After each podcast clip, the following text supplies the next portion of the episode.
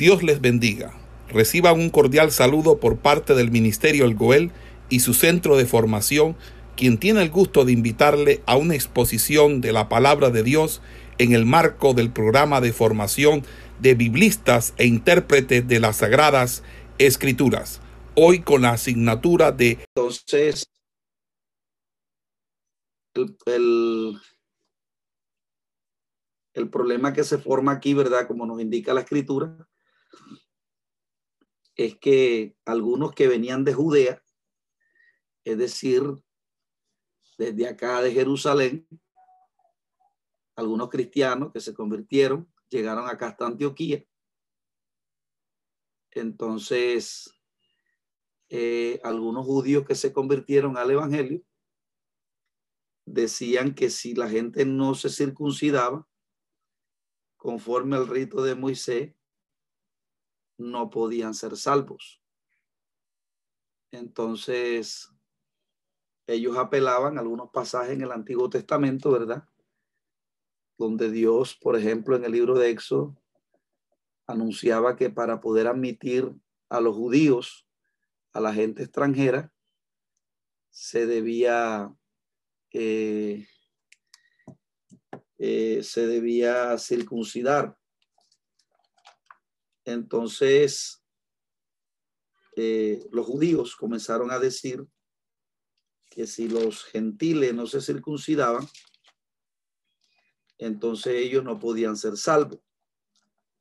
Entonces, fíjense que estaban eh, eh, tocando el tema de la salvación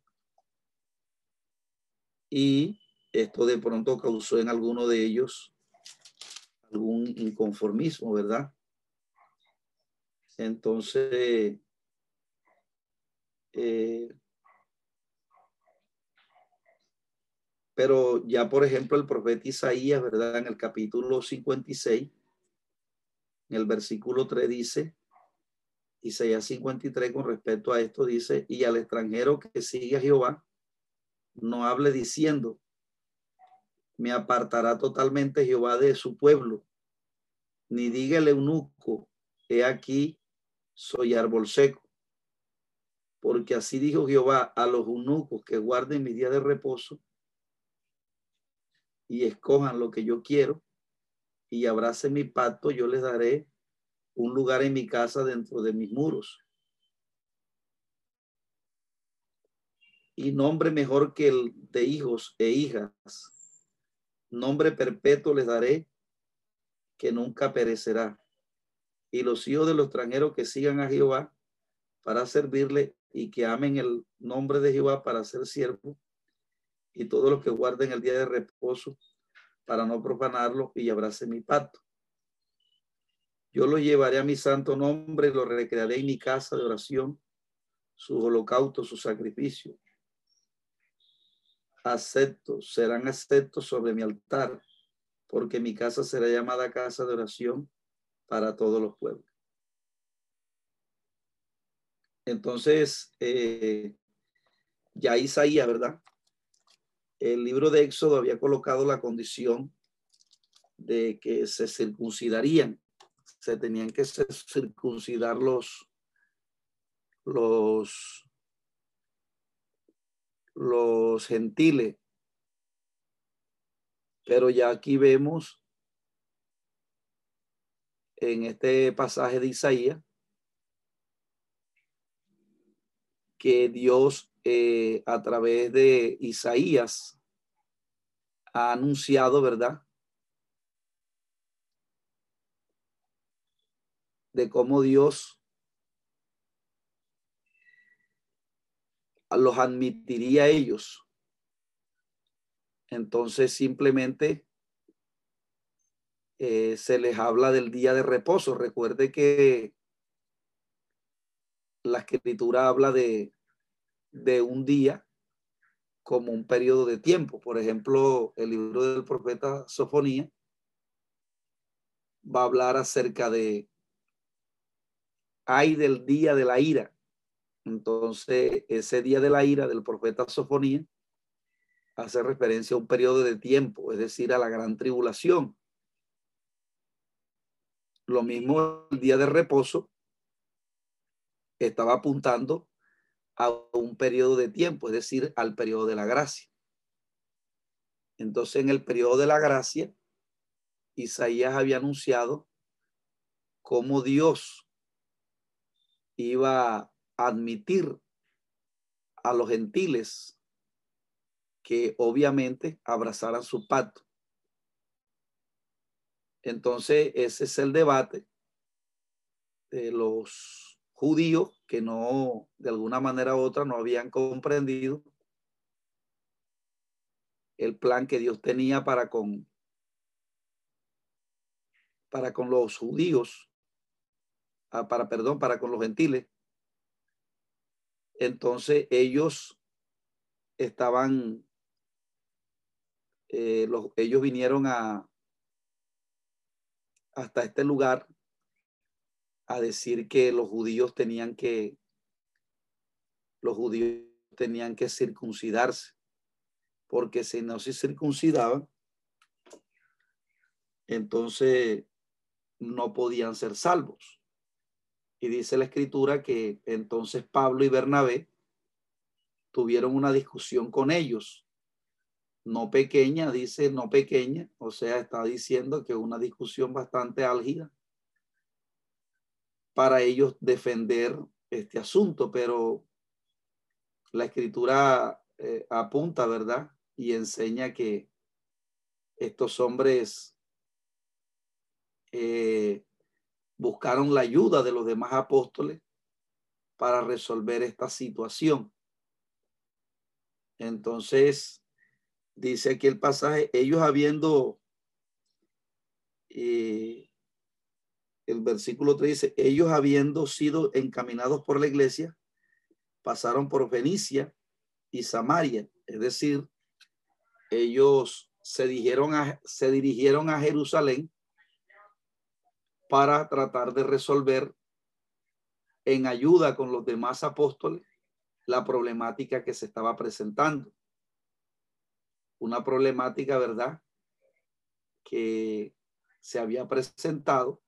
Fíjese que nunca faltan los problemas en la obra del Señor, pero qué bonito es cuando eh, qué bonito es cuando eh, hay ancianos, hay personas eh, ya de envergadura en, el Señor que han alcanzado madurez y juntos ellos fueron a tratar de solucionar este problema a Jerusalén. Entonces Pablo desde Antioquía de Siria viaja por toda esta parte, viaja por toda esta parte, ¿verdad? Desde Antioquía de Siria, llega acá a Jerusalén, donde estaban los ancianos. Acá estaba Pedro y estaba el resto de ancianos. Entonces dice, ellos encaminados eh, por la iglesia pasaron por Fenicia, ahí, está, ahí menciona estas regiones, ¿verdad? Como ellos aquí verticalmente se dirigen eh, a Jerusalén. Y dice que pasaron por Fenicia y Samaria contando la conversión de los gentiles. Entonces, dice que, y, dice que causaban gran gozo a todos los hermanos, y llegados a Jerusalén, fueron recibidos por la iglesia y los apóstoles y los ancianos, y refirieron todas las cosas que Dios había hecho con ellos. Pero dice que alguna secta de los fariseos que había creído, se levantaron diciendo, es necesario circuncidarlos y mandarles que guarden la ley de Moisés. Es decir, que no solamente estaban siendo oposición acá en Antioquía de Siria, sino que acá en Jerusalén o en Judea, ¿verdad? Eh, ya en territorio eh, judío, ellos vienen acá a decir que era necesario circuncilarles y que guarden la que guardasen la ley de Moisés. Entonces, para tratar esta problemática, esta situación, dice que se reunieron los apóstoles y los ancianos para conocer de este asunto. Y entonces dice, y después de mucha discusión, Pedro se levantó y les dijo, varones hermanos, vosotros sabéis cómo hace algún tiempo que Dios escogió que los gentiles oyesen por mi boca la palabra del Evangelio y creyesen. Y Dios que conoce les dio testimonio dándoles el Espíritu Santo lo mismo que a nosotros. Y ninguna diferencia hizo entre nosotros y ellos, purificando por fe sus corazones. Es decir, Pablo apunta al corazón, amados hermanos, porque el propósito de la circuncisión era un rito, ¿verdad? Que se hacía donde se cortaba el prepucio, pero el propósito era que ellos circuncidaran el corazón. Entonces ellos eh, del pecado. Entonces ellos hacían el rito, pero no eran consecuentes con el corazón. En el corazón de ellos había idolatría. Pero venida la gracia, cuando alguien estableció una alianza con Cristo y tenía una relación con Él, entonces el corazón de esa persona o de ese creyente podía ser regenerado. Entonces los judíos se circuncidaban, hacían el rito literalmente hablando, pero su corazón lo tenían lleno de idolatría.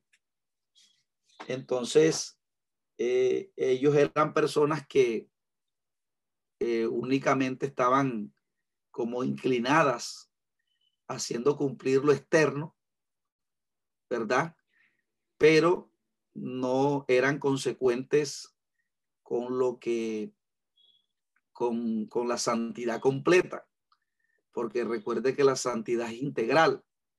O sea, no solamente es hacer hincapié eh, en una parte del ser, sino en, el, en la totalidad de la persona. No solamente hacer hincapié en la ropa, sino en toda la totalidad del ser. Porque de alguna manera u otra, los judíos, recuerde que cuando Jesús en el capítulo 23 está confrontando los fariseos, les dice que ellos estaban pendientes de que la gente diezmara, ¿verdad? El eneldo, el comino, o sea, que ofrendaran de todo. Y dice, pero que ellos apartaron la justicia, la misericordia y la verdad. Entonces Jesús le dijo, esto era necesario sin dejar de hacer aquello. Entonces era una doctrina que estaba únicamente ubicándose en una parte y estaba descuidando la otra. Entonces los judíos, eh, ellos eran bastante, los fariseos eran bastante, eh, por así decirlo, hacían hincapié en lo externo, pero estaban descuidando el, porque ellos habían hecho una dualidad en el ser humano. Recuerde que la dualidad venga de donde venga, no es bíblica, no es de Dios, porque esa idea de hacer dualidad en el hombre es una idea totalmente pagana. Eh, por ejemplo, los griegos, eh, cuando analizan el hombre, en el caso de Platón, de, la filosofía, ellos hicieron una dualidad en el hombre. Entonces ellos decían que la parte del ser humano mala era el cuerpo físico y que la parte buena era el alma. Entonces los judíos estaban haciendo una dualidad también porque predicaban la santidad únicamente en lo corporal o en lo externo. Pero lo que tenía que ver con lo que está en el corazón del hombre, lo dejaban pasar por alto. Entonces aquí la circuncisión, no, eh, el propósito de Dios era que cuando ellos se circuncidaran, ¿verdad? Ellos, eh, es básicamente lo que enseña el bautismo hoy en día. Porque cuando nosotros nos bautizamos, hay una simbología. Era como una simbología de muerte, al igual que la circuncisión para ellos.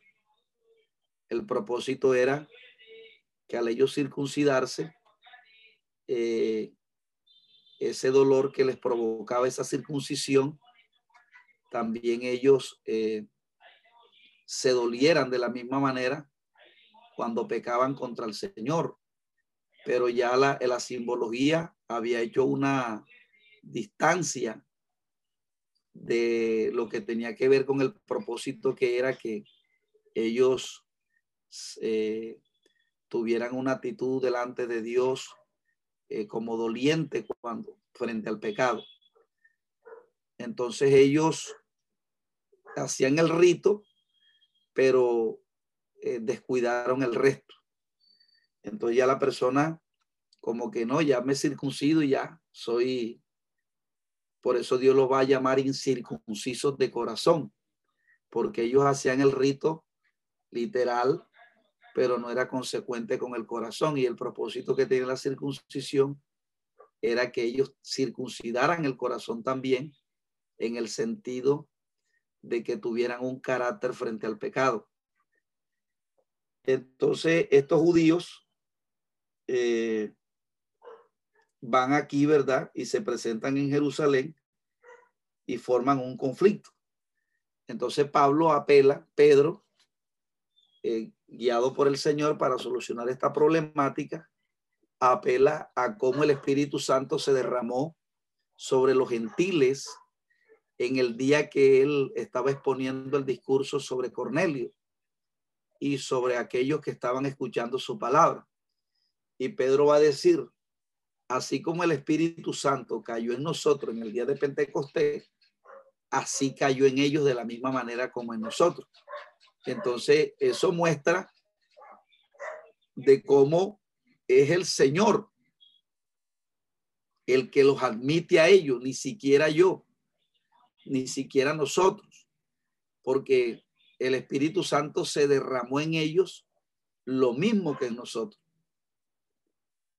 Entonces dice, ahora pues, porque tenta ya Dios poniendo sobre la cerviz, sobre la cerviz de los eh, discípulos, un yugo que ni nuestros padres ni nosotros hemos podido llevar.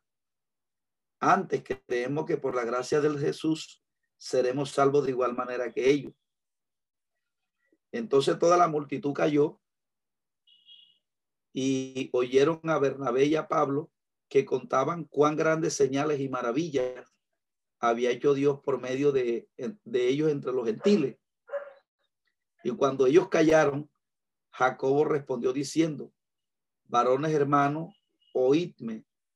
Simón ha contado cómo Dios visitó por primera vez a los gentiles para tomar de ellos pueblo para su nombre. Y con esto concuerdan las palabras de los profetas como está escrito. Después de esto volveré y reedificaré el tabernáculo de David, que está caído, y repararé su ruina, y lo, y lo volveré a levantar para que el resto de los hombres busquen al Señor. Y todos los gentiles sobre los cuales he invocado mi nombre, dice el Señor, que hace conocer, eh, dice el Señor que hace conocer todo esto desde tiempos antiguos. Por lo cual yo juzgo que no se inquiete a los gentiles, por lo cual yo juzgo que no se inquieta a los gentiles que se conviertan a Dios, sino que se les escriba que aparte de la que se aparten de las contaminaciones de los ídolos, de fornicación, de ahogado, y de sangre. Porque Moisés tiene tiempos antiguos quien le, eh, porque Moisés tiene desde tiempos antiguos, tiene en, tiene en cada ciudad quien lo predique en la sinagoga, donde leído cada día de reposo. Entonces pareció bien a los apóstoles y a los ancianos, con toda la iglesia, elegir entre ellos varones, enviarlos a Antioquía con Pablo y Bernabé, a Judas, que tenía por sobrenombre Barsabás, y así la varones principal entre los hermanos, y escribir por conducto de ellos los apóstoles, los ancianos y los hermanos de, entre los gentiles que están en Antioquía, en Siria y en Cilicia, salud. Por cuanto hemos oído algunos que han salido de nosotros, a los cuales no dimos orden, o han inquietado con palabras, perturbando vuestras almas, mandando a circuncidado y a guardar la ley.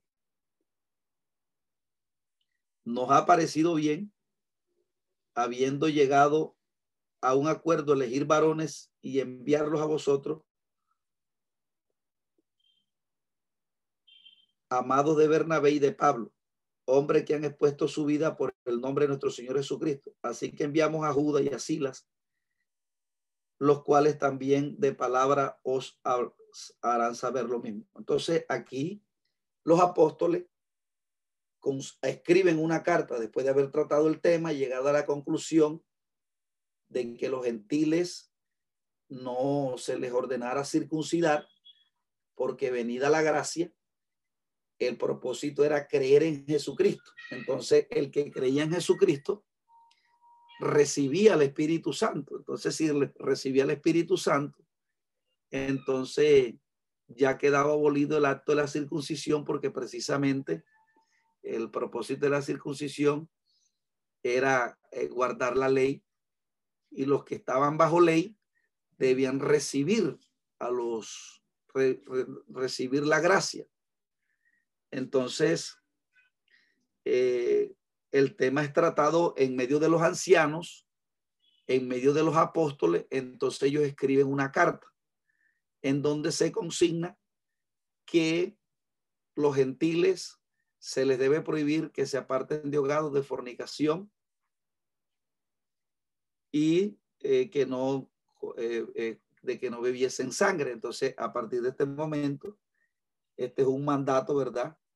Para toda la iglesia, no solamente. Entonces ellos lo dan por escrito con el propósito de que a la iglesia, que la que Pablo estaba evangelizando, se le diera por conducto esta carta para que ellos se defendieran de los falsos hermanos que habían entrado diciéndole a los gentiles que tenían que guardar la ley de Moisés para poder ser salvo. Es decir, convertirse primero al judaísmo y después, si se convertían al judaísmo, entonces sí eran aceptos. Entonces esa es la problemática que están haciendo hoy en día los, los mesiánicos, una doctrina que quieren que usted, ellos comienzan hablando de, de que a Jehová no hay que llamarlo Jehová, sino hay que llamarlo en el nombre original hebreo. Elohim, hay que llamarlo eh, Adonai, hay que llamarlo como los nombres hebreos. Entonces, este, eh, como esa, como Jehová son traducciones, ¿verdad? De los idiomas originales a los nuestros. Entonces usted escucha hoy que si no se llama a Jehová como los hebreos, entonces eh, Jehová es un nombre pagano entonces que nosotros estamos adorando un Dios, un Jehová pagano. Entonces así comienzan los mesiánicos. Entonces ya después que ustedes lo ponen a adorar, a desechar a Jehová, porque ese nombre de Jehová es una traducción que se hizo para nosotros y Dios se ha identificado con ese nombre. Es más, cuando uno reprende al diablo en Jehová, los demonios eh, eh, eh, retroceden y se van fuera en el nombre de Cristo y de Jehová. Entonces, porque Jehová se ha identificado con ese nombre con nosotros, aunque sea una traducción. Pero por allí comienza los, los judaizantes. Entonces ya después que, le logran sacar el nombre de Jehová, lo mismo Jesús, que no hay que llamarlo Jesús porque es un nombre porque Jesús es una traducción, hay que llamarlo Jesús, hay que llamarlo con el nombre hebreo, entonces ustedes lo quieren es, lo quieren es este, adoctrinar con, entonces ya después que usted lo aceptan, que acepta todo eso, entonces le comienzan a capacitar a los judíos. Entonces los judíos cuando vienen a verlo, lo ponen a, a ponerse la equipa, a vestirse como judío. Entonces, entonces estos hombres aquí como que querían era que la gente primero se convirtiera a la cultura judía y luego para entonces poder ser salvo. Entonces, él les va a decir que no, que es el hecho de creer en Cristo. El hecho de creer en Cristo, ¿verdad? Bueno, creer, ya yo les he explicado las implicaciones que tiene. Creer en Cristo también tiene implicaciones de despojarse del pecado, de la cultura, de todo aquello donde ellos viven, de esas tradiciones donde ellos vivieron, de hacer una emancipación del mundo y ahora incorporarse a Jesús. Entonces, porque esto también ha sido tomado, ¿verdad? Para que la gente, eh, no, yo creo en Jesús, pero la gente no tiene un cambio. Eh, visten como, como, como vestían antes y eh, no cambian el vocabulario, no, no, tienen, no tienen un fruto, ¿verdad? Entonces, tanto lo uno como lo otro pienso que ha sido malentendido de parte de los que judaiz, de los que tratan de judaizar y de parte de los que también eh, de alguna manera muy superficial hoy en día han entendido el concepto creer como como como el como lo que es el catolicismo romano. Entonces ellos firman una carta y la envían eh, con Judas y Sila a Antioquía. Entonces ellos se devuelven, ¿verdad? Hasta Antioquía con esta carta eh, para que quedara establecido que a los, a los gentiles que se convertían al Señor no se les impusiera el rito de la circuncisión. Entonces, esta carta, los ancianos que estaban en Jerusalén, en este caso Jacobo, que es el mismo Santiago, que se dice que es el pastor, que uno de los pastores que queda en Jerusalén.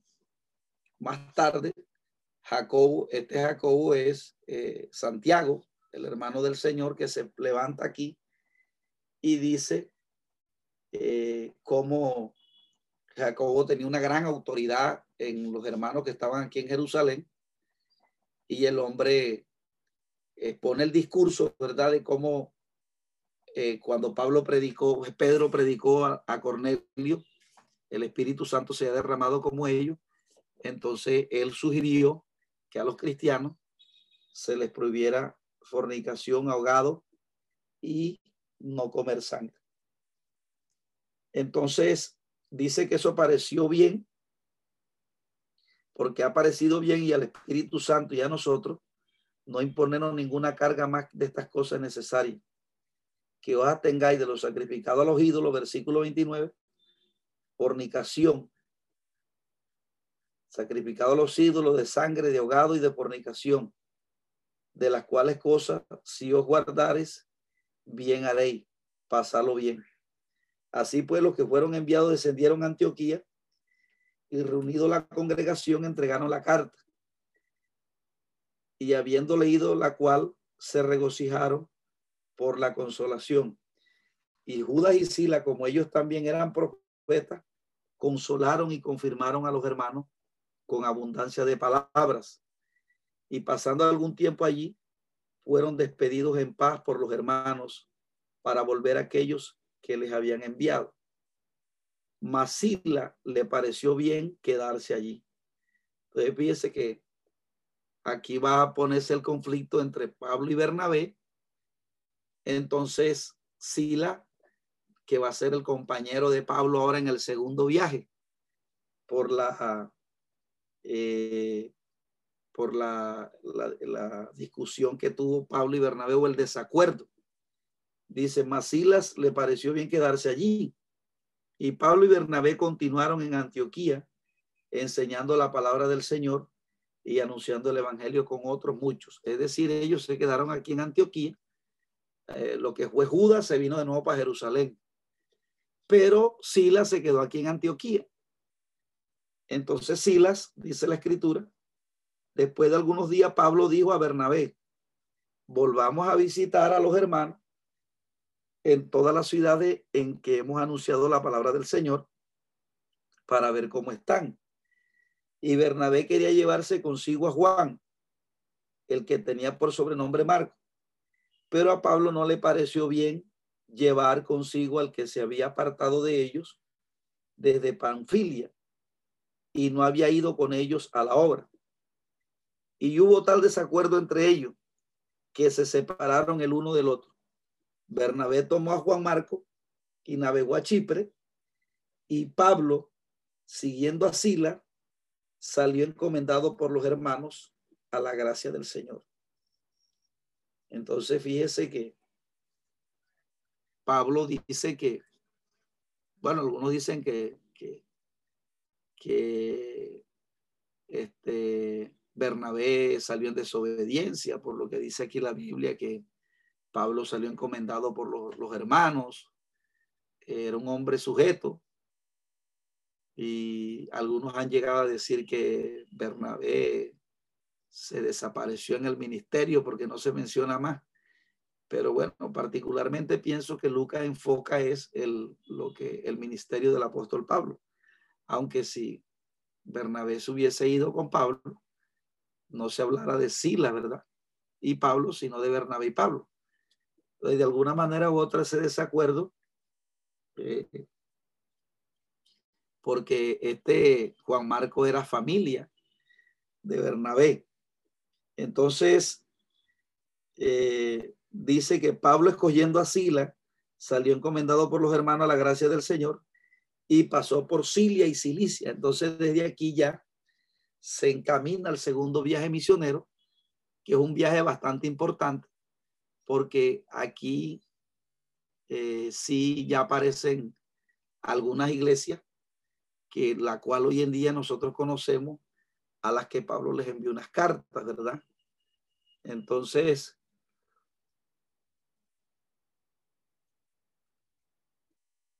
salieron, entonces la flecha morada que vemos aquí indica el segundo viaje misionero que el apóstol Pablo ya no hace con Bernabé, sino con Silas. Entonces, dice que atravesando Cilicia y Siria. Entonces, toda esta región, toda esta región, él comienza el viaje por acá ahora. Dice la escritura que llegó a Cilicia, ¿verdad? Eh, Siria era la región, otra región, Cilicia también, y comienza el viaje por este lugar. Entonces, ahora él dice la escritura que llega a Derbe y a Listra, donde había llegado primero, y ya había acontecido en Listra, ¿verdad? Eh, cuando Dios usa el apóstol Pablo eh, para sanar a un hombre estaba allí e imposibilitado de los pies, dice, que era cojo de nacimiento y que más había podido andar. Entonces él regresa, ¿verdad? Con el propósito de seguir afirmando a los hermanos que habían creído. Dice aquí, después llegó a Derbe y Listra, el capítulo 16, 1, que ya es el capítulo que muestra eh, básicamente eh, el segundo viaje misionero. Te dice, después llegó a Derbe y Listra, y ya que había cierto discípulo llamado Timoteo, hijo de una mujer judía creyente, pero de padre griego. Y daban buen testimonio de él los hermanos que estaban en Listra y en Iconio. Y quiso Pablo que fuese con él, y tomándole le circuncidó por causa de los judíos que había en aquellos lugares, porque todos sabían que su padre era griego. Y al pasar por las ciudades, les entregaban las ordenanzas que habían acordado los apóstoles y los ancianos que estaban en Jerusalén para que las guardase. Así que las iglesias eran confirmadas en la fe y aumentaban en número cada día.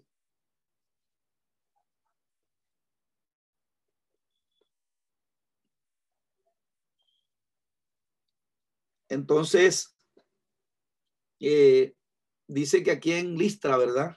Eh, ello, eh, Pablo tomó a, a Timoteo y le circuncida, ¿verdad? Por causa de los judíos, porque como era de padre griego, el apóstol Pablo para no ser tropiezo, para que Timoteo no fuera tropiezo, como todos sabían que era hijo de padre griego, lo circuncidó.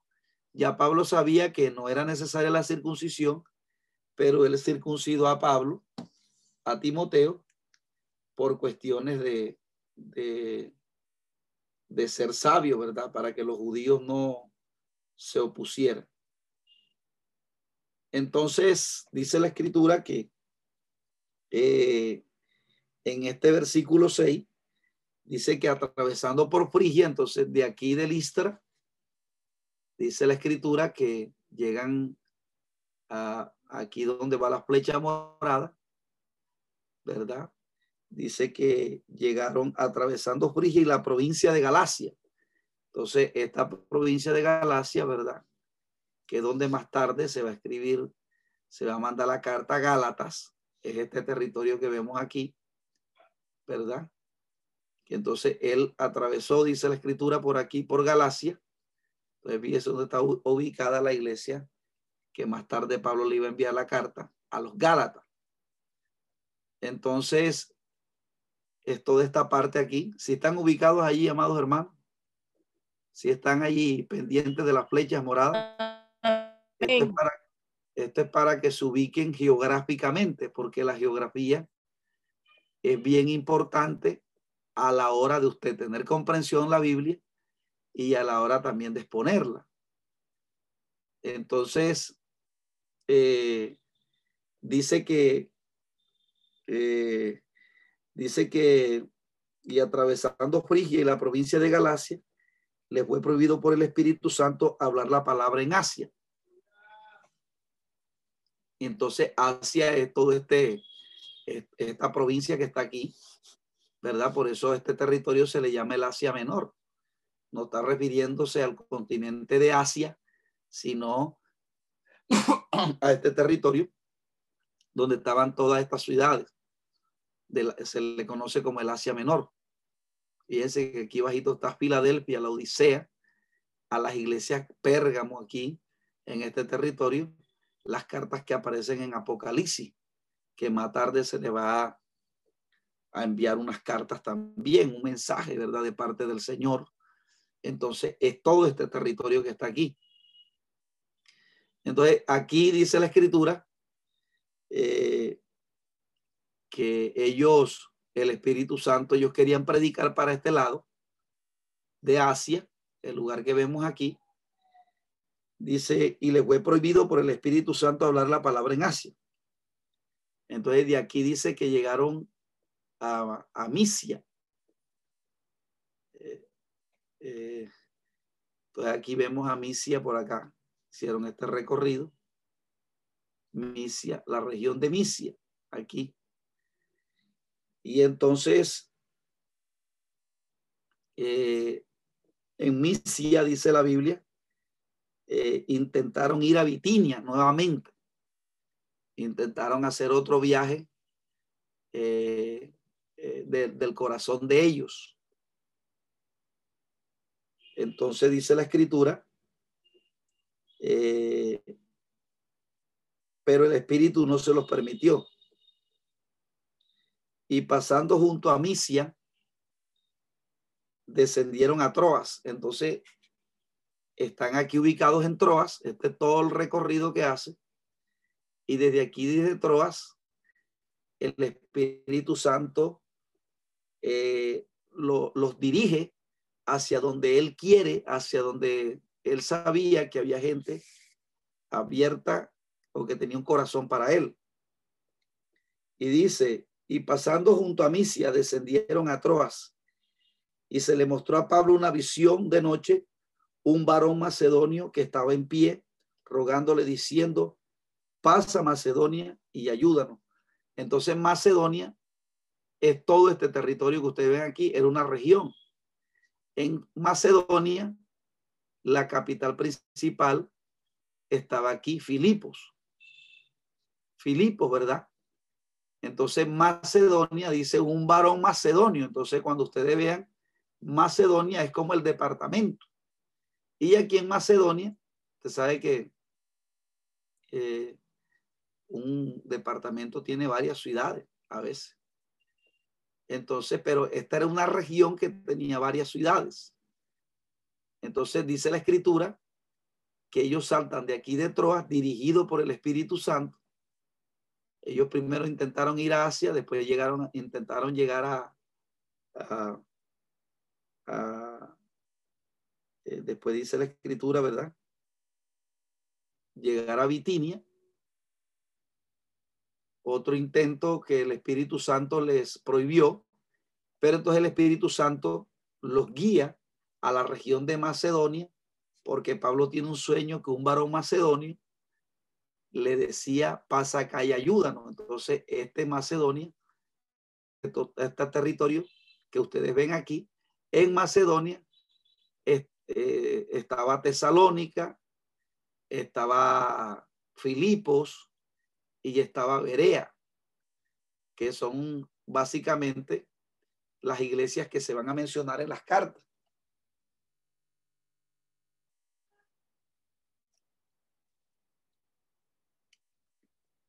Entonces dice, y cuando vio la visión enseguida procuramos partir para Macedonia, dando por cierto que Dios llamaba para que se les anunciase el Evangelio.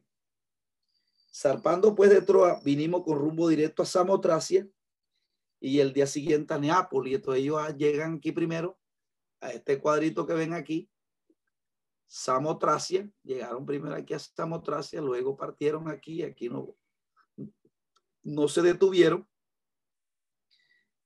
Y dice que, y de allí a Filipo. Entonces, aquí en Filipo es donde acontece, ¿verdad? Lo del carcelero y se funda la iglesia, que es la primera ciudad de la provincia de Macedonia. Entonces, la primera ciudad, ¿verdad? como la capital de Macedonia o una de las ciudades más importantes de Macedonia era Filipo. Fíjese que ellos trataban de buscar las principales ciudades para desde allí, ¿verdad? Eh, porque es como que eh, la gente de todos estos territorios llegar aquí a Filipo, entonces establecer una iglesia aquí en Filipo para el Señor era algo bien importante. Y dice, y estuvimos en aquella ciudad algunos días. Entonces, ellos se quedaron aquí, se hospedaron en Filipo, se quedaron algunos días. Y dice la escritura, aquí están en Filipo, y es aquí donde acontece lo del carcelero, ¿verdad? Que ya usted sabe que ellos se quedaron aquí entonces, aquí acontecieron varias cosas. Primero, lo de la mujer de Lidia, la mujer vendedora de púrpura. La púrpura, que era una tela costosa en ese tiempo, una tela de color púrpura. Ella, esta mujer vendía eh, esta, estas telas. Entonces dice que cuando ellos están allí, salen a predicar, ¿verdad? Entonces una mujer llamada Lidia, vendedora de púrpura de la ciudad de Tiatira, que adoraba a Dios, estaba oyendo. Entonces ellos están predicando, por eso es importante la predicación y por eso el libro de los hechos es una carta, es un libro eh, que, que, nos enseña en la práctica, la praxis, al igual que el libro de, de en el Antiguo Testamento de, de la conquista de Josué, ¿verdad?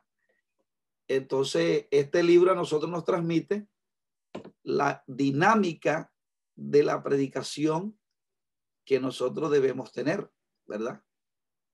Entonces, porque si ellos no predican aquí en Filipo, entonces no se convierte esta mujer vendedora de púrpura. Por eso es importante la predicación, no dejarla, sino que sea una dinámica para nosotros. Entonces dice que dice que el Señor abrió el corazón de ella para que estuviese atenta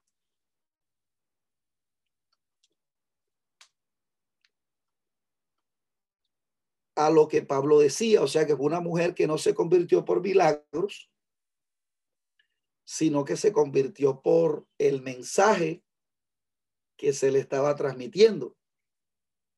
Entonces hay personas que se van a convertir, que van a comprender el mensaje que se está emitiendo y hay personas que van a creer por los milagros.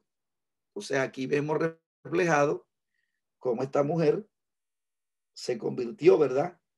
Por el mensaje que Pablo, porque dice que el Espíritu Santo abrió el corazón de ella para que estuviese atenta a lo que Pablo decía. Siempre que nosotros estemos poniendo el mensaje, Dios va a abrir el corazón de aquellos que tienen ese anhelo de oírle. Dios va a abrir el corazón para que ellos comprendan y puedan convertirse. Entonces, aquí hay un primer fruto y dice que cuando fue bautizada y su familia, eh, nos rogó diciendo, si habéis juzgado que yo sea fiel al Señor, entrad a mi casa y posad y nos obligó allí a quedar. Entonces el Espíritu no se equivoca, ¿verdad? Dirigiéndolos a ellos hacia Macedonia para si Dios eh, eh, comenzara a dar los resultados. Fíjese que se convirtió no un varón macedonio, sino una mujer primero se convirtió aquí en Filipo. Y dice que aconteció que mientras íbamos a la oración, nos salió el encuentro una muchacha que tenía espíritu de adivinación.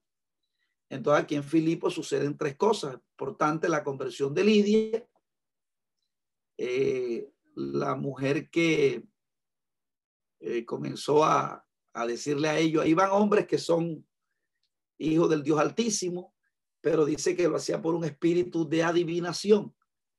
Entonces los espíritus de adivinación eh, a veces dice que son cosas ciertas. Entonces, esta mujer comenzó por varios días a decir lo mismo. Entonces, que eh, la muchacha que tenía espíritu de adivinación dice que daba gran ganancia a sus amos adivinando. Recuerde que la adivinación siempre ha sido una práctica satánica oculta para eh, que la gente recaude dinero. Entonces dice que está siguiendo a Pablo y a nosotros daba voces diciendo, estos hombres son siervos del Dios Altísimo, quienes anuncian el camino de la salvación. O sea, estos demonios estaban diciendo algo que era cierto. Y esto lo hacía por muchos días. Mas desagradando a Pablo, este se volvió, al, se volvió y dijo al Espíritu, te mando en el nombre de Jesús que salga de ellas y salió en aquella misma hora. Algunos dicen que esta mujer como que presumía ser cristiana, pero bueno, la Biblia no, no, no lo enseña así, sino que ella comenzó por muchos días a decir, estaba diciendo una verdad. Estos hombres son predicadores del Dios Altísimo, pero Pablo comprendió o dejó ver, ¿verdad? Que se dio cuenta de que era un espíritu de adivinación que estaba en ella. Entonces cuando reprendió al espíritu de ella, que el espíritu sale, entonces a Pablo se le genera un problema y es que los que adivinaban o los que tenían tal negocio, eh, cuando vieron que la esperanza de su negocio había eh,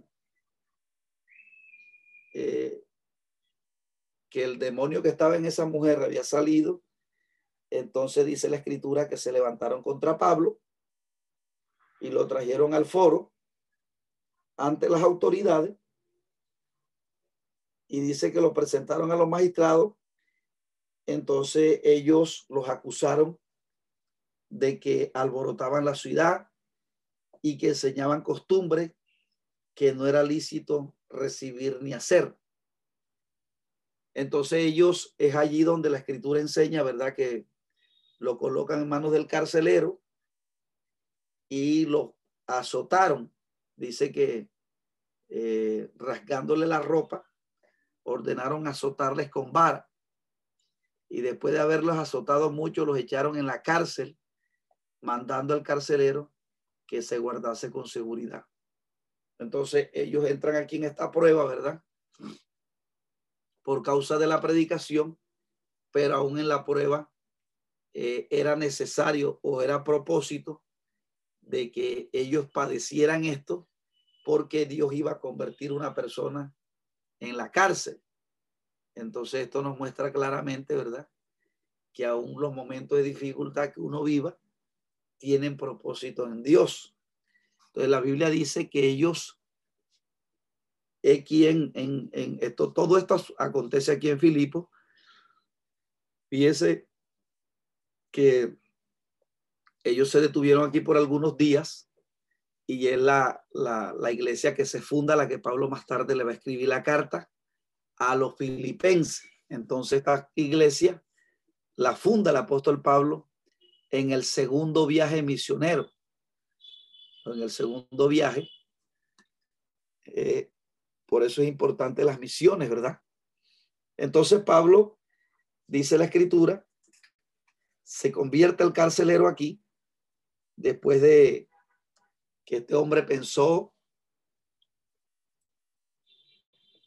hay un hecho importante, dice que ellos cantaban himno al Señor cuando estaban en el cepo de más adentro de la cárcel. Y dice que cuando ellos cantaban himnos a Dios, entonces dice la escritura que vino, que sobrevino de repente un gran terremoto, de tal manera que los cimientos de la cárcel se sacudían. Entonces cantar en, cantar en tribulación no es, no es algo fácil, pero estos hombres tenían un carácter impresionante que en medio de la tribulación y de la prueba que estaban viviendo, dice la Biblia que cantaban himnos. No se quejaron a veces como nosotros, ¿verdad? Que en algún momento dado nosotros nos hemos quejado en la prueba. Estos hombres dice que cantaban himnos al Señor en medio de esta tribulación que estaban viviendo.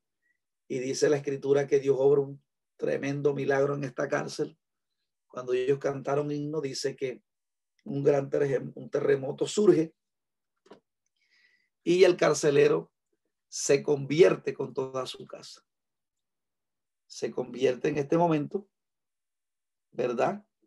Porque el hombre se iba a matar, pero Pablo le dijo, no lo hagas porque todos estamos aquí.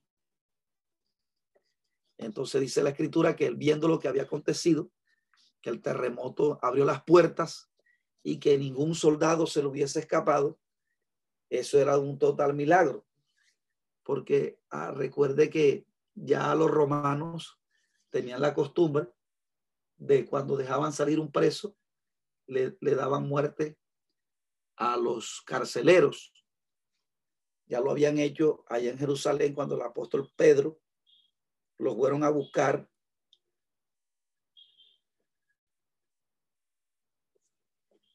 y no le hallaron. Entonces ellos mandaron a matar a los que custodiaban a Pedro. Entonces, aquí en Filipo, recuerde que todas estas provincias estaban gobernadas por el imperio romano, porque todo esto, todos estos territorios estaban bajo el, bajo el, bajo el imperio romano.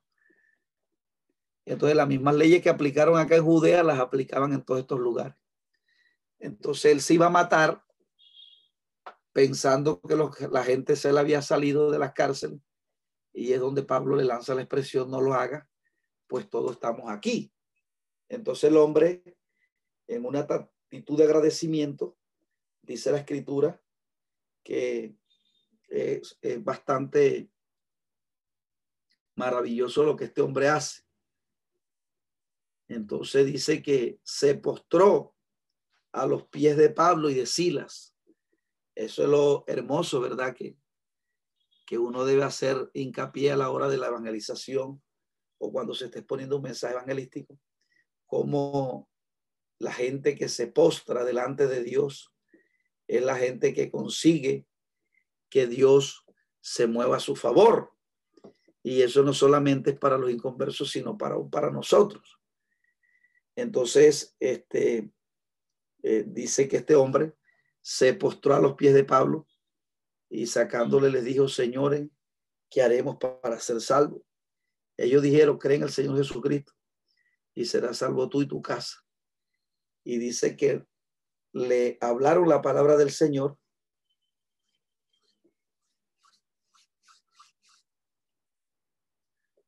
Y a todos los que estaban en su casa y él tomando la, aquella misma hora de la noche les lavó las heridas y enseguida se bautizó con todos los suyos.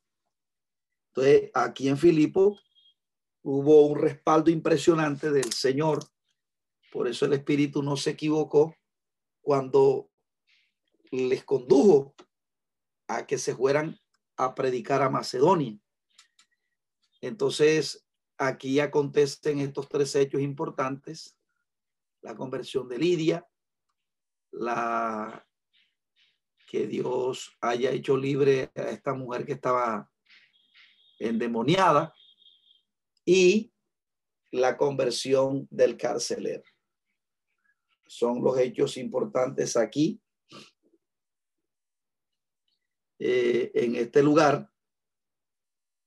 Entonces, eh, eh, dice que este hombre se bautizó con toda su casa. Y entonces aquí el apóstol Pablo, en la mañana dice la escritura, que los magistrados enviaron a los alguaciles a decir suelta a aquellos hombres. Y el carcelero hizo saber estas palabras a Pablo. Los magistrados eh, han mandado a decir que se suelte. Así que ahora salid y marchaba en paz. Pero Pablo le dijo, después de azotarnos públicamente, sin sentencia judicial, siendo ciudadanos romanos, nos echaron en la cárcel y ahora nos echan encubiertamente. No por cierto, sino que vengan ellos mismos a sacarnos. Y los alguaciles hicieron saber estas cosas a los magistrados, los cuales tuvieron miedo al oír que eran ciudadanos romanos. Entonces, eh, eh, ellos, los magistrados, ¿verdad? Cuando se dieron cuenta que el apóstol Pablo era un ciudadano romano, tuvieron miedo. Recuerde que Pablo tenía la doble nacionalidad. Él había nacido en Tarso, una provincia romana, ubicada en Cilicia, aquí había nacido Pablo, en este sector aquí, lo cual indica que Pablo tenía conocimiento de este sector geográfico, pues él había nacido en Tarso. Como esta provincia era totalmente romana, entonces había, las personas que nacían aquí los consideraban que no tenían que hacer ninguna diligencia para reclamar la ciudadanía romana, sino que obtenían de nacimiento. Entonces Pablo, como había nacido en Tarso, entonces él eh, tenía la doble nacionalidad, tanto la, la romana como la de la judía. Esto acontece aquí en Filipos, a la carta a la iglesia, que después él le va a enviar la carta o la que conocemos hoy como la carta a los filipenses.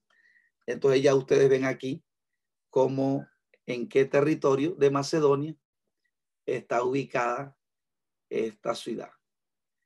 Esto hoy en día se le conoce como Turquía, las ciudades que están ubicadas hoy en este, en este tiempo. Entonces, eh, eh, luego dice la escritura que de aquí de Filipos, eh, dice, entonces saliendo de la cárcel, entraron en la casa de Lidia. O sea, se quedaron con Lidia allí unos días, pero después dice la escritura que habiendo visto a los hermanos los consolaron y se fueron. Entonces dice, pasando por Anfípula y por Apolonia, llegaron a Tesalónica. Entonces pasaron de aquí por Anfípole, no hicieron nada y Apolonia aquí tampoco. Llegaron aquí a Tesalónica. Entonces, aquí en Tesalónica, nuevamente el apóstol Pablo va a las sinagogas a predicarles ahí. Dice, y Pablo como acostumbraba fue a ellos y por tres días de reposo discutió con ellos declarando y exponiendo por medio de las escrituras que era necesario que el Cristo padeciese y resucitase de los muertos y que eso a quien yo anuncio, decía él, es el Cristo. Y algunos de ellos creyeron y se juntaron con Pablo y con Sila, de los griegos piadosos gran número y mujeres nobles no pocas. Entonces los judíos que no creían, teniendo celo, tomaron consigo a algunos ociosos hombres malos y juntando una turba alborotaron la ciudad, asaltando la casa de Jasón, procuraban sacarlos al pueblo, pero no hallando, trajeron a Jasón y algunos hermanos ante las autoridades de la ciudad gritando, estos hombres que trastornan el mundo entero también han venido acá. a los cuales Jasón ha recibido, y todo y todos estos contravienen los decretos de César diciendo que era otro rey Jesús. Y alborotaron al pueblo y a las autoridades desde la ciudad oyendo estas cosas, pero tenida fianza de Jasón y de los demás les soltaron. Entonces, aquí acontece algo maravilloso, ¿verdad? Y es que se, Pablo funda la iglesia de Tesalónica. Entonces, eh, Pablo llegó primero, a, aquí encontró una sinagoga, aquí en Tesalónica. Acá no dice la escritura que haya conseguido sinagoga en Filipo, pero aquí sí había una sinagoga de los judíos en Tesalónica. En Filipo no encontró sinagoga,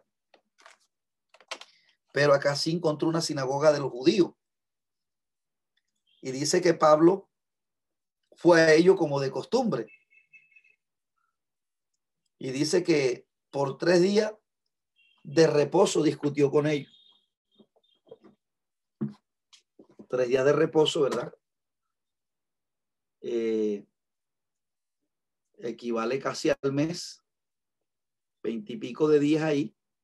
Pablo que se estableció en, eso, en ese lugar, eh, enseñando la palabra, pero primero le predica al pueblo de Israel porque el pueblo de Israel eh, para ese momento no quería recibir a Jesús.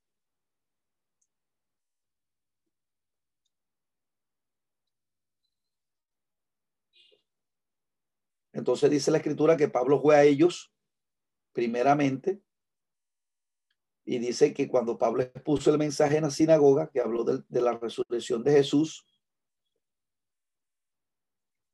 y que decía que Jesucristo era el Mesías o el Cristo. Entonces, eh, ellos aquí en Tesalónica, dice que algunos creyeron y se juntaron con Pablo y Sila y de los griegos piadosos gran número y mujeres pobres, no, mujeres eh, nobles no pocas. Entonces, entonces dice que los judíos que no creían, fíjense que como a Pablo se le une gente, tanto de mujeres como hombres, bastantes, pues siempre que esta gente aquí en, en, en, Tesalónica, eh, eh, de hecho, es la primera carta que el apóstol Pablo escribe. La primera carta que Pablo escribe, el género epistolar, es a Tesalónica, por el hecho de que el apóstol Pablo en Tesalónica, amados hermanos, no pudo estar mucho tiempo. Pero una iglesia que, a pesar de que Pablo no lo dejaron establecerse allí como él quería, una iglesia que inmediatamente creyó al Evangelio de Cristo y fueron personas de carácter. Entonces Pablo no pudo estar con ellos mucho tiempo, literalmente, porque fue sacado de allí, eh, porque le iban a dar muerte pero una de las iglesias que más rápido creció y una de las iglesias eh, con mayor carácter. Y es precisamente por eso que una de las primeras cartas que Pablo escribe es por eso, porque Pablo no tenía cómo comunicarse con ellos, por, porque Pablo tenía prohibido ir ahí, porque los judíos estaban, lo habían planeado matarles si volvía. Entonces él eh, por conservar la vida, evitó ir a ese lugar, aunque él envió a Pablo, perdón, envió a Silas y a Timoteo para que ellos le dieran cuenta o para que afirmaran a los hermanos en el, camino. Entonces dice que eh, estos hombres, estos judíos, los que no creían, dice que cuando vieron que la gente se les fue para con, creían a lo que Pablo estaba predicando, se llenaron de celos. Y usted sabe que ese celo es la manifestación de la carne que hace que la gente eh, persiga al otro. Entonces dice que tomaron consigo a, los, ociosos hombres malos y juntando una turba alborotaron la ciudad y asaltando la casa de Jasón procuraban sacarlos al pueblo, pero no hallándolo, trajeron a Jasón y algunos hermanos ante las autoridades gritando, estos que trastornan el mundo también han venido acá, a los cuales Jasón ha recibido. Entonces, como no encontraron a ellos, llevaron ante las autoridades a Jasón. Entonces dice que alborotaron al pueblo y a las autoridades y alborot, dice, y a los cuales Jasón ha recibido, y todo esto contravienen los decretos de César, diciendo que hay otro rey Jesús. Y alborotaron al pueblo y las autoridades desde la ciudad, oyendo estas cosas, pero tenida fianza de Jasón y de los demás, los soltaron. Entonces, eh, aquí el apóstol Pablo se dirige, a, dice que salieron de Tesalónica inmediatamente por la persecución y dice que llegaron a Berea. Inmediatamente los hermanos enviaron de noche a Pablo y a Silas hasta Berea. Entonces, de aquí de Tesalónica saltan aquí a Berea. Entonces, es aquí en Berea donde él se queda y manda a Tito y a Timoteo a, nuevamente a Tesalónica. Dice, y habiendo llegado, entraron en la sinagoga de los judíos, también en Berea.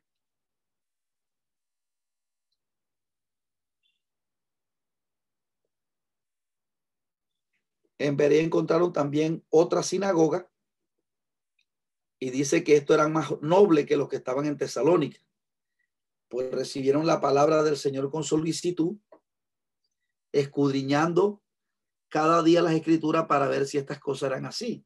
Es decir, los de Berea no se habían convertido porque eran judíos, pero dice la escritura que eran más nobles, es decir, que eran más, este, eh, por así decirlo, eran en contraste con aquellos que eran hombres malos y perversos. Estos eran más nobles. Entonces dice la escritura que estos hombres eh, trataban de, de mirar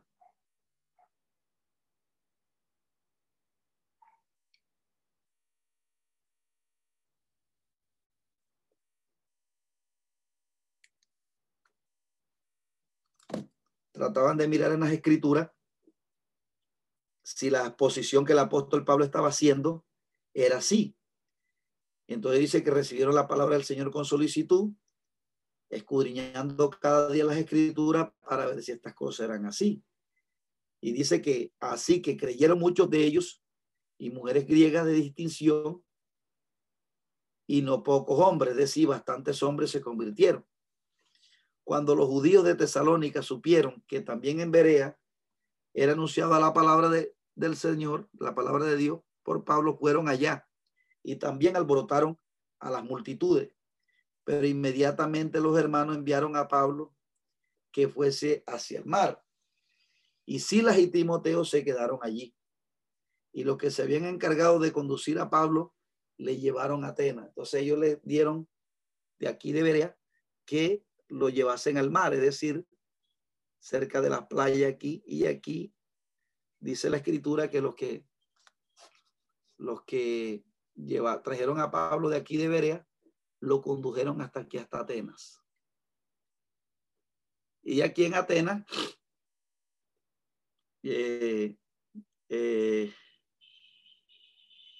aquí en Atenas, se queda el apóstol Pablo aquí. Mientras, pero Timoteo y Silas se quedaron acá en Berea. Entonces dice, cuando los judíos de Tesalónica supieron que también en ver anunciada la palabra de Dios por Pablo, fueron allá y también alborotaron a las multitudes, pero inmediatamente los hermanos enviaron a Pablo a que fuese hacia el mar, y Silas y Timoteo se quedaron allí, es decir, se quedaron en Berea. Y los que se habían encargado de conducir a Pablo al mar y Atenas, habiendo recibido por orden de Silas y Timoteo, que viniesen lo más pronto que pudiese. Y habiendo recibido orden para Silas y Timoteo de que viniesen a él lo más pronto que pudiese, salieron. Entonces aquí dice la escritura que Pablo se quedó aquí con ellos. Pablo se quedó aquí en Atenas mientras los, eh, los hermanos, en este caso Timoteo y Sila, que eran sus acompañantes en este segundo viaje misionero, dice la escritura que Pablo también les dijo que volvieran a Tesalónica a revisar, a tratar de afirmar a los hermanos en la fe. Y Pablo se queda aquí en Atenas. Entonces, aquí en Atenas, ella, usted sabe, eh, que Atenas era la, una de las principales ciudades de, de Asia, en donde estaba allí concentrada toda la filosofía, que era el punto que eh, tenía, por así decirlo, eh, había engañado, por así decirlo, a toda esta gente con el pensamiento de los filósofos que estaban aquí, en Atenas.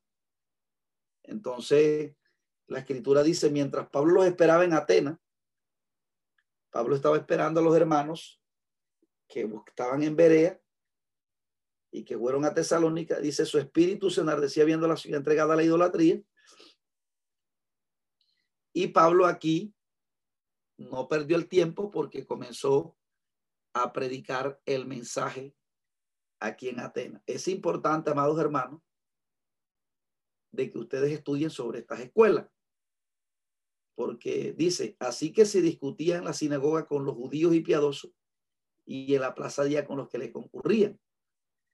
Y aquí sí, les vamos a encargar otro trabajo, amados hermanos, para que ustedes estudien estas escuelas filosóficas porque van a ser de importancia, porque si de pronto lo dejamos eh, como, eh, como para que usted lo lea y aumente el conocimiento, de pronto algunos lo harán, otros no, pero sí es mejor dejarlo como trabajo, ¿verdad? Por escrito, que, que ustedes nos presenten un trabajo pequeño ahí, eh, ¿qué enseñaban estas escuelas?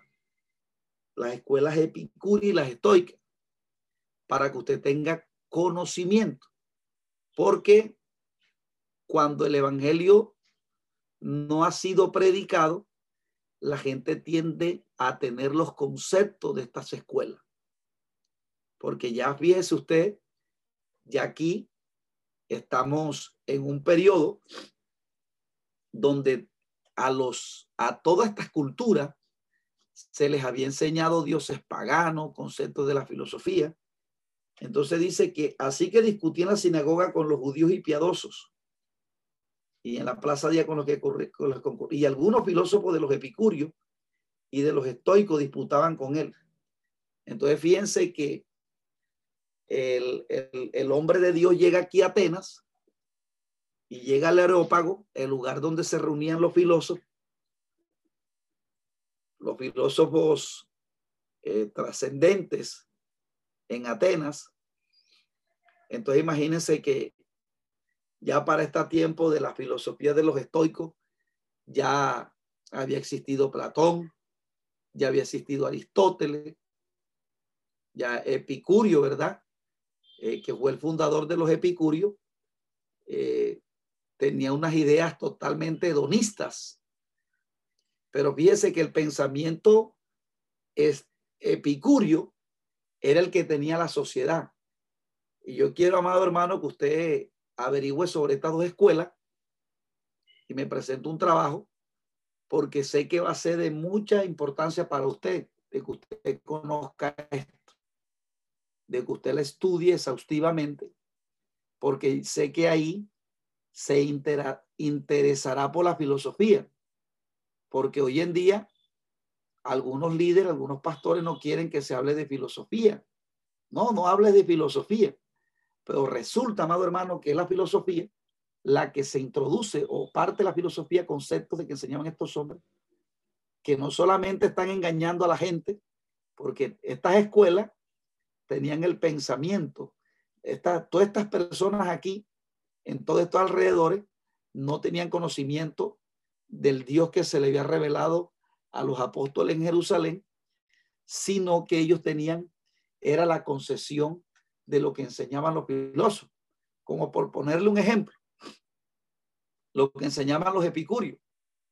Los epicúreos enseñaban de que los dioses este, eh, estaban alejados de, del mundo, como que Dios había creado el mundo, pero había abandonado el universo y Dios estaba por allá lejos, pero Dios no se metía en los asuntos de los hombres.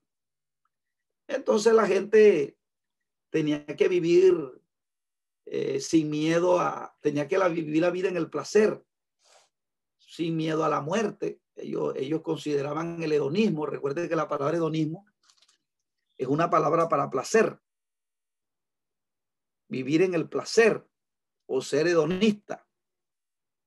Entonces ellos enseñaban que los epicúreos, usted los estudia más a profundidad, ellos enseñaban que no había ningún Dios, que ese Dios que, que, estaba alejado de, de, los hombres. Entonces él no se metía en los asuntos de los hombres. Entonces la gente tenía que vivir sin miedo, sin miedo a la muerte, sin miedo a que un Dios le iba a, este, a, a juzgar por los actos que ellos hicieran entonces así sucesivamente. Y fíjense que eso es lo que se está enseñando hoy en día. O sea que el pensamiento de la sociedad ya ha sido antiguo. Entonces, por eso es importante, amado hermano, que usted conozca estas escuelas y que le pegue una revisada, ¿verdad? De dónde surgen estas escuelas. Eh, entonces, eh, allí usted comenzará a ver, amado hermano, de cómo eh, cuando, cuando Dios estaba preparando el camino para, para llevar a la gente el plan de salvación, también el anticristo ya estaba preparando su plan. Ya desde ese periodo, eh, eh, cuando Dios levanta a los profetas en el Antiguo Testamento para anunciar la venida de Cristo, también Satanás estaba levantando hombres como Parménides, para el estudio del ser. Había levantado hombres como, este, como la filosofía, porque recuerde que los griegos primero le, le atribuían la existencia del mundo a los dioses, lo que se conoce como la mitología griega. Entonces, Grecia por lo general consideraba que el mundo lo había creado Hades, lo había creado eh, las distintas deidades que ellos tenían. Entonces, eh, sus dioses mitológicos. Pero luego llega la filosofía de lo que conocemos como la filosofía, la filosofía eh, de la filosofía de, de estos hombres, la filosofía que se conoce como la filosofía naturalista, ¿verdad? De, los hombres, como ya se los he explicado, que estos hombres como, como por ejemplo, este el creador de los números, este, este, eh, ay Dios mío, se me olvidan los nombres de estos hombres ahora. Entonces ellos comenzaron a enseñar a hacer una emancipación como de los, como de los, de los, de los griegos que le atribuían al, la existencia del mundo a los dioses. Entonces, los filósofos naturalistas comenzaron a enseñar, ¿verdad?, que el mundo había existido, eh, por ejemplo, Tales de Mileto dijo que era en el agua, eh, Anaximandro, el, y, los filósofos naturalistas. Averigüese sobre estos filósofos naturalistas para que cuando entra filosofía no le dé tan duro como nos ha dado a nosotros. Cuando entre, perdón, a teología y vea la materia filosofía no le dé tan duro, porque el pensamiento de los atenienses, de, de, de todo esto, de, los epicúreos, de los estoicos, esto venía desde tiempo atrás.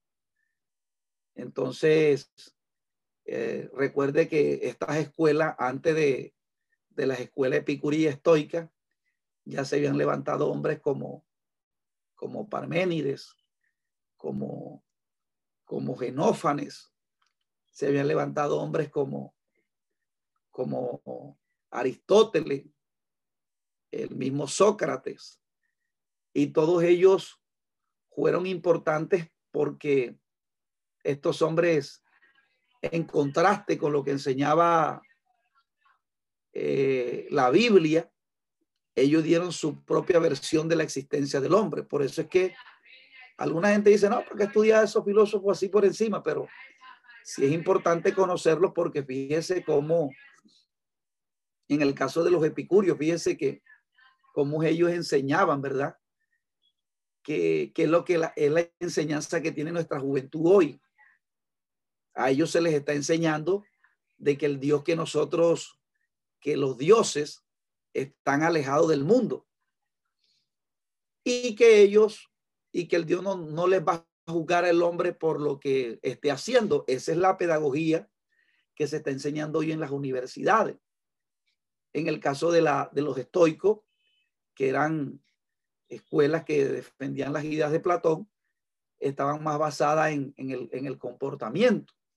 Ellos, ellos, ellos hicieron hincapié sobre la física la lógica y la ética. Entonces los estoicos, fíjese que están más asociados al buen comportamiento, a cómo usted se comporta dentro de la sociedad. Entonces ellos fueron los que establecieron la ética. Entonces, por ejemplo, cuando uno le va a predicar a alguien allá afuera, dice, no, yo no me meto con nadie, yo soy bueno.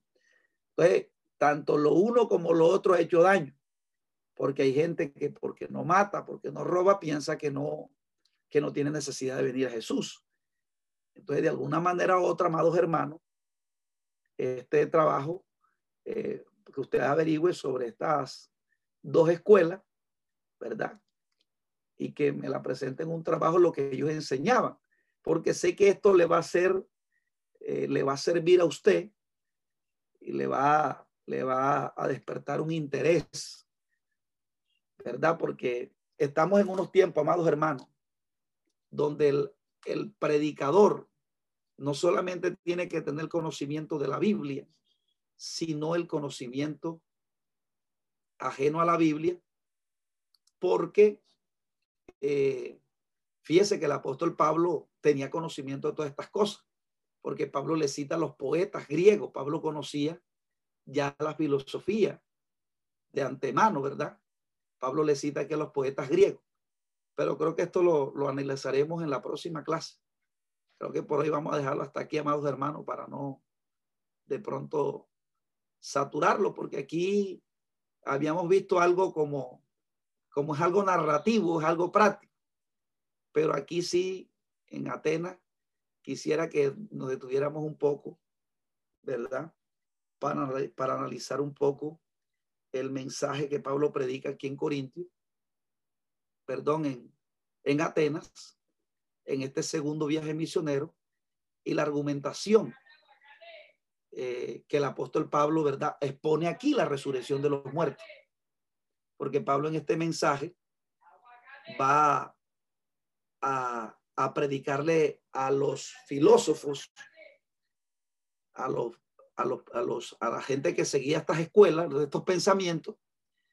Y fíjense cómo eh, cuando el mensaje de la resurrección se expone en medio de una sociedad que tiene este pensamiento humanista, la gente piensa que la resurrección es algo como que de no creer.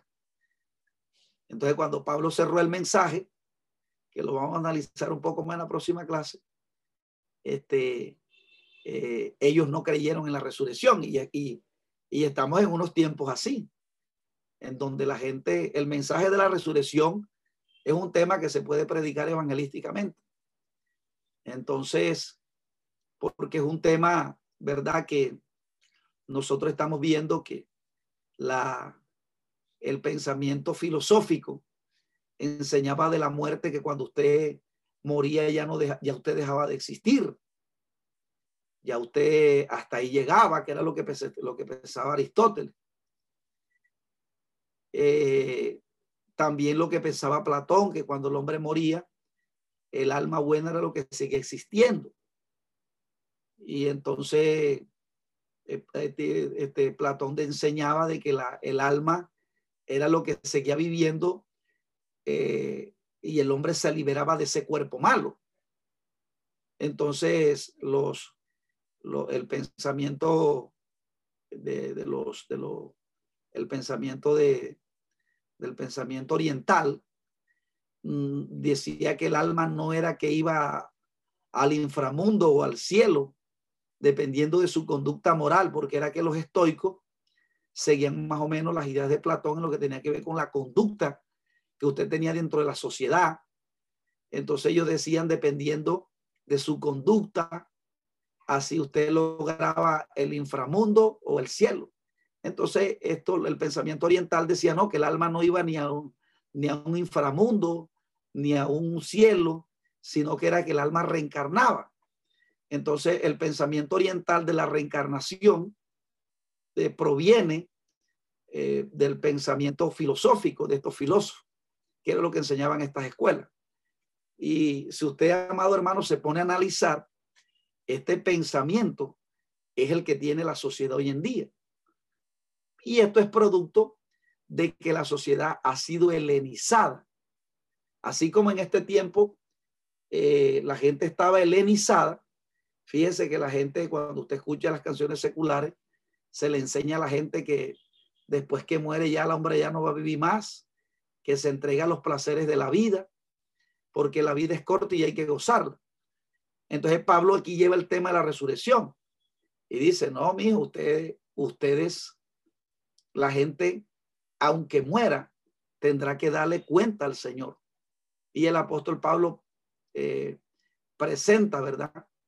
contrario al panteón de dioses que presentaban los estoicos, Pablo va a presentar a Dios o al Dios que él predica no como una deidad más, sino como el Dios sobre todos los dioses.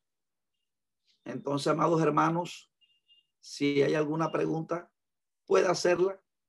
Eh, vamos a parar la grabación allí.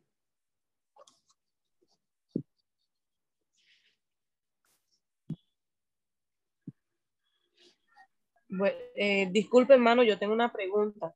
Diga, hermana. Esperamos que este estudio haya sido de bendición para su vida y ministerio. A Dios sea la gloria. Este es el Ministerio El Goel, vidas transformadas para cumplir el propósito de Dios.